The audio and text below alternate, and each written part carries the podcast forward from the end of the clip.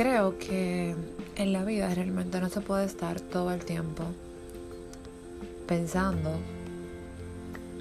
llorando por alguien que realmente tú no le importa en lo absoluto.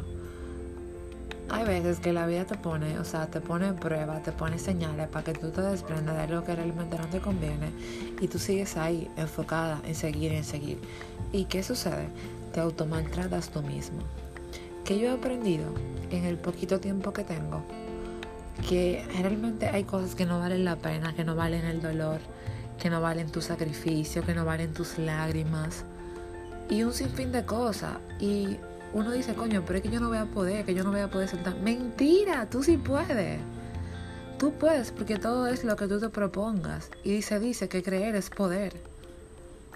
Y en el poder está la gran fuerza realmente. Y todo pasa en la vida, realmente.